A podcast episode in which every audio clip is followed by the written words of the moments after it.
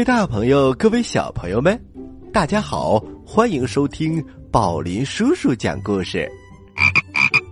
大家好，我是小青蛙呱呱，你们好吗？哈哈，小青蛙呱呱，你真懂礼貌。哎，宝林叔叔，我们今天要讲一个什么故事呢？啊，今天这个故事啊，太有意思了。这是选自《包青天》当中的一个故事，名字叫做《鲤鱼精》。啊，鲤鱼成了精，太可怕了！我们赶快来听故事吧。故事一箩筐，故事一箩筐，在江苏扬州城。东门的地方，有一个读书人，叫做刘真。他家里很穷，一心一意只想求取功名。这一年，他准备行囊要到京城参加科举考试，没想到盘缠不够，在半路上拖延了一段时间。赶到京城的时候，考试已经结束了。刘真叹了一口气：“唉，都怪我命薄。”他只好带着剩余的一点钱，借住在附近的开元寺里读书，准备第二年再参加科举考试。离京城三十里，有一个叫做碧游潭的地方，水深万丈。里头住着一个千年金鲤精，常常变成美丽的女子，在岸上勾引路过的旅客。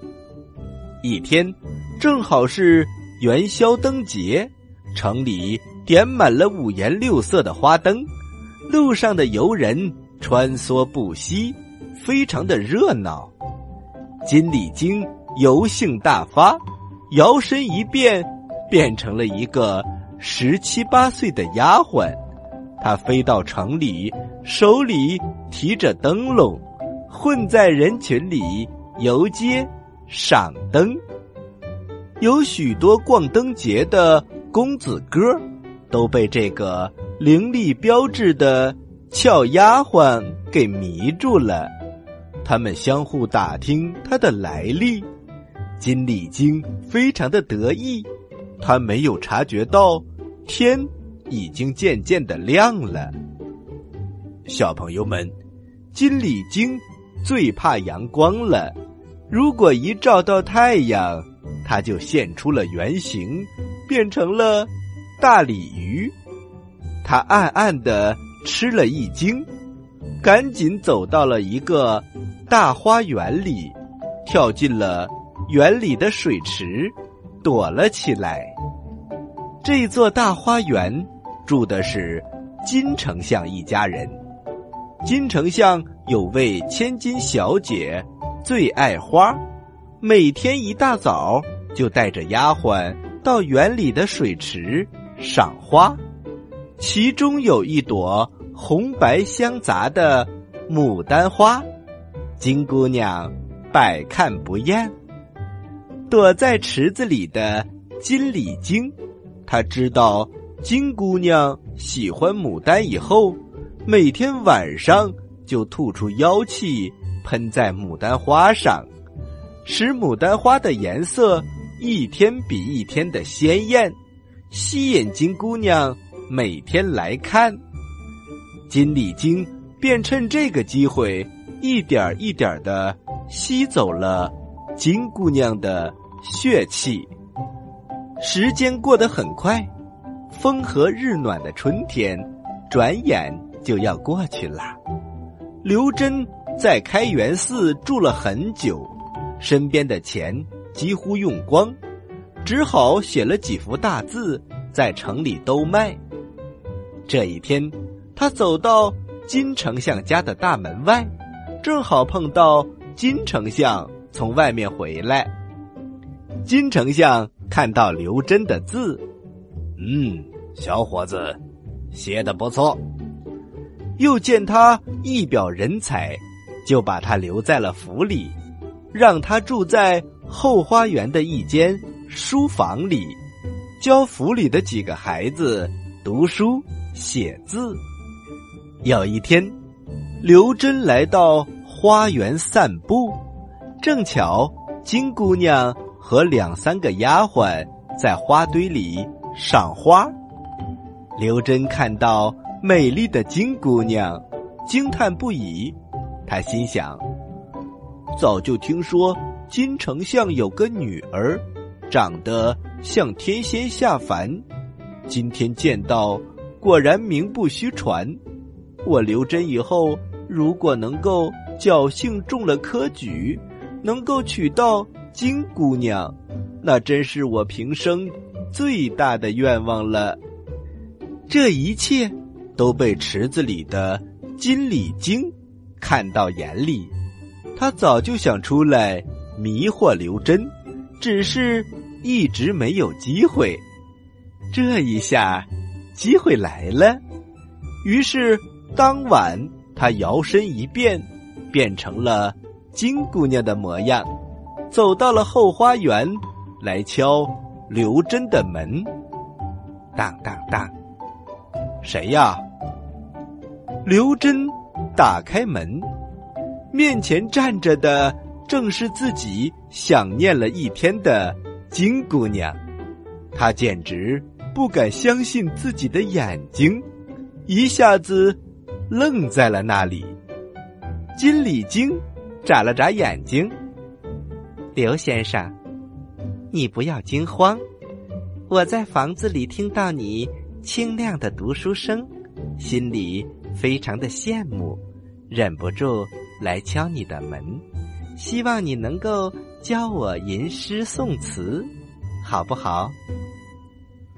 刘真捏了捏自己的耳朵，哎呀，真疼！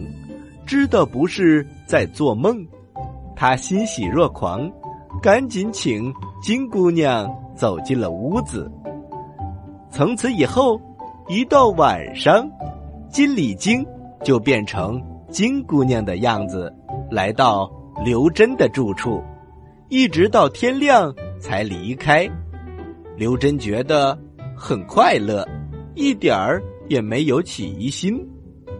一天晚上，金鲤精做了许多好吃的下酒菜给刘真吃，他一边替刘真添酒。一边说：“刘先生，这样下去，有一天一定会被我的爹爹和娘发现的。倒不如咱们一起逃到扬州，在那里结为夫妻，过快乐的日子，怎么样？”刘真有点为难。我们背着金丞相逃走，不太妥当吧？没关系了，我爹最疼我。等他发现的时候，我们已经离开京城很远了，他也没有法子喽。刘真禁不住金鲤精的再三催促，只好答应。第二天晚上，刘真和金鲤精偷偷的搭着船，回到了阔别已久的家乡扬州。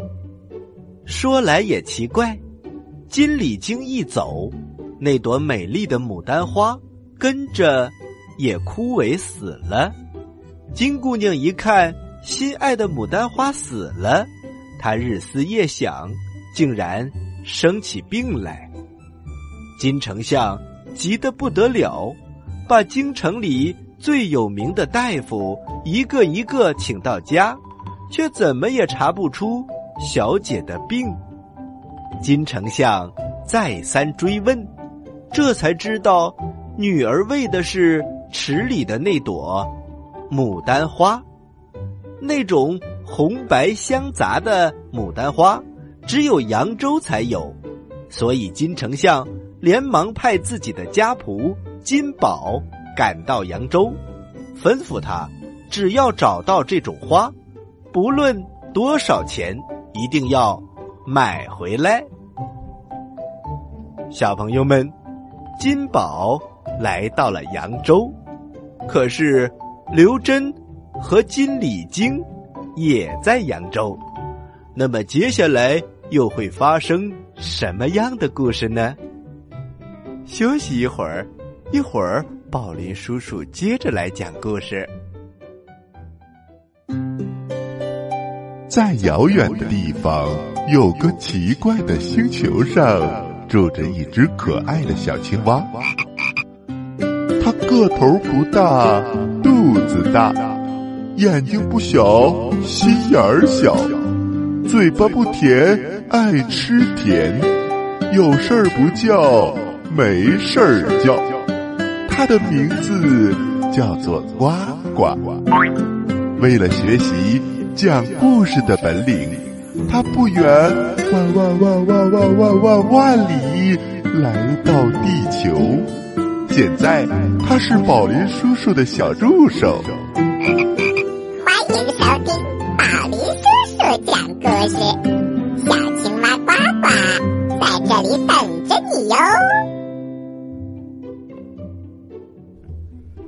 嗨，各位大朋友，各位小朋友们。欢迎回到宝林叔叔讲故事。我们今天的故事名字叫做《鲤鱼精》，是一条金鲤鱼哟。刚才我们讲到，金鲤精变成了金小姐的样子，她把刘真带回到了扬州，而真正的金小姐因为牡丹花的枯萎而一病不起，现在。金丞相派了他的家仆金宝赶往扬州购买牡丹花。金宝奉了主人的命令，一路奔波，终于赶到了扬州。他走遍扬州的大街小巷，终于在东门的一家院子里发现了几朵红白相杂的牡丹。他高兴的敲敲门。有人在家吗？谁呀？金宝一惊，哎，这个声音怎么这么像小姐的声音呢？等里面回答的姑娘把门打开，金宝简直吓呆了。不但声音一样，连长相也一样。跟着从里面又走出来。风度翩翩的秀才，金宝一眼就认出这是刘真，刘真也认出他是金府里的老仆金宝，他高兴的问：“金宝，你怎么找到这里的？”金宝说：“小姐生了病，老爷叫我到扬州来找治病的牡丹花。”哈，金宝。真会说笑话！你们家小姐随着我来到这里已经半年了，哪里还有个生了病的小姐？金宝也觉得奇怪，他连忙告别刘真，连夜赶回了京城，把整个经过告诉给了金丞相。金丞相他不相信，派了衙门的公差。赶到扬州刘真的家里，把金宝所说的小姐和刘真一起带回京城。金礼经变的金小姐一踏进丞相府，金丞相就被吓出一身冷汗。刘真跪下来，把前后的经过说了一遍。金丞相一听，他就知道其中一定。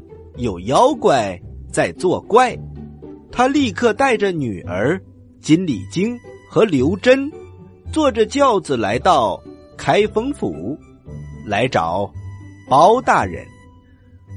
包大人坐在公堂之上，他仔细的看，的确分不出哪个是真，哪个是假。于是，包大人大声的吩咐。张龙赵虎，王朝马汉，请出照妖镜。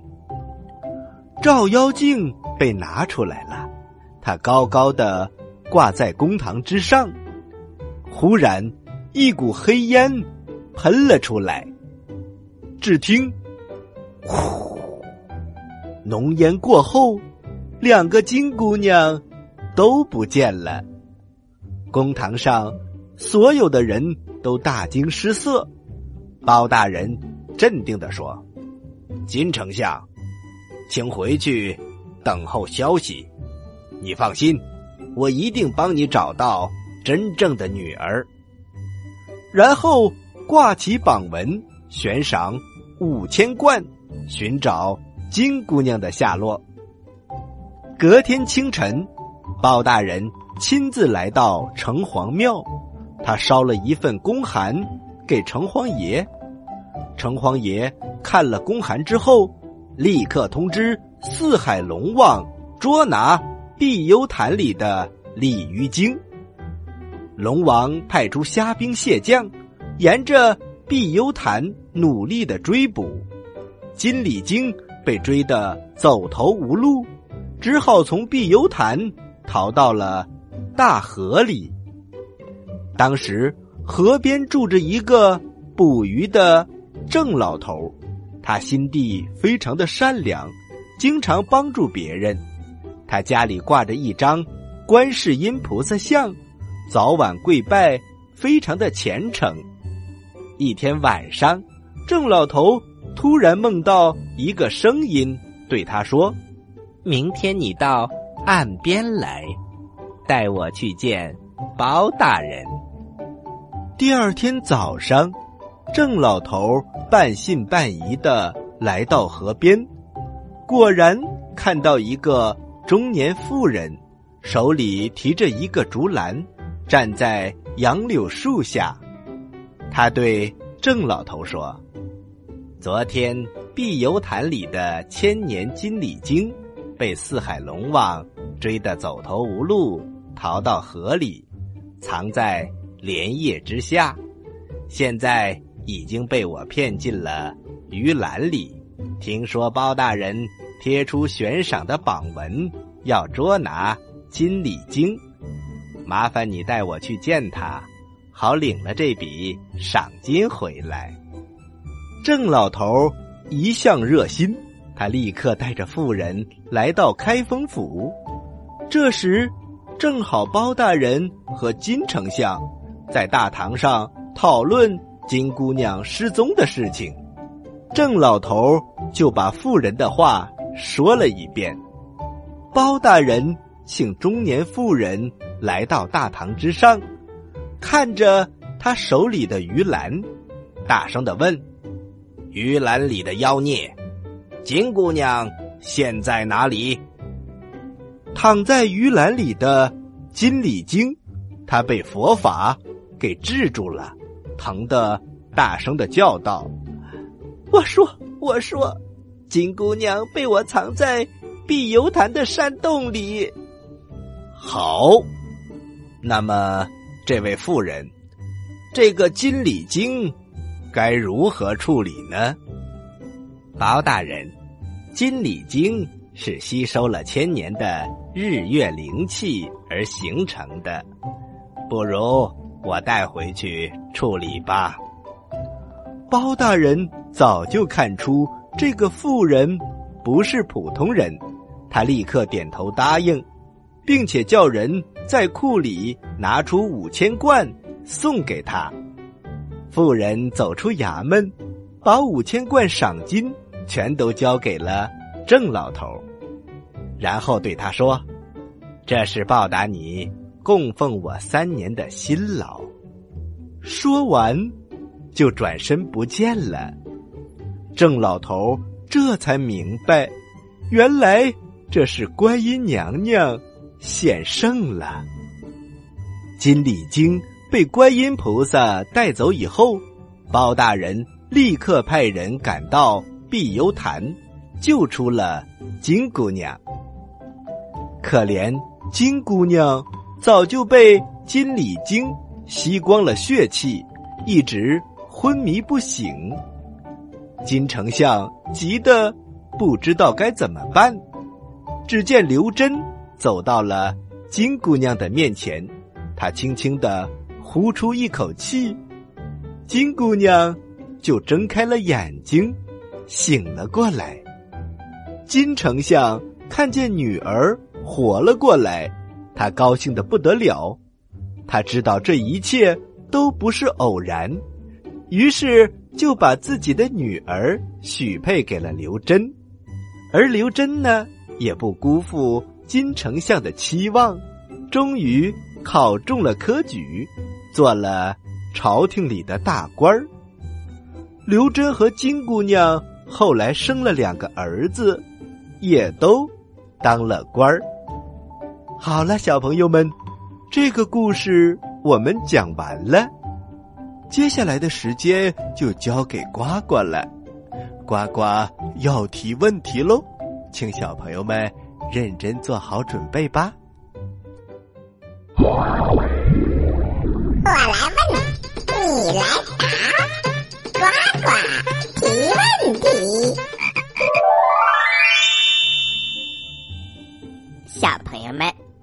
在这个故事当中，真正的金小姐因为什么而一病不起呢？你有几个答案可以选哦？一。没有抢到生日蛋糕。二，牡丹花的枯萎。三，没有听宝林叔叔讲故事。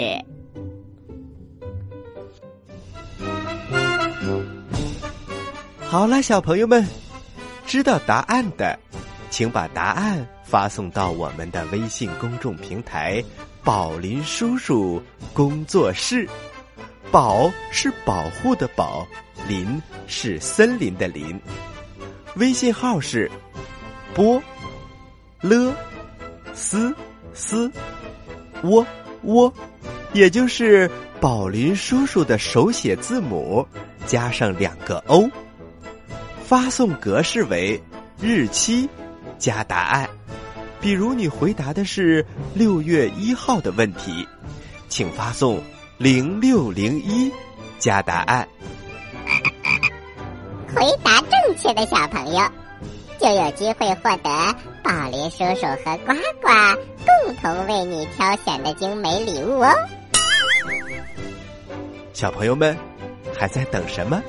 赶快参与吧！好了，小朋友们，今天的故事就到这里了。欢迎你继续关注本台接下来的精彩栏目哦！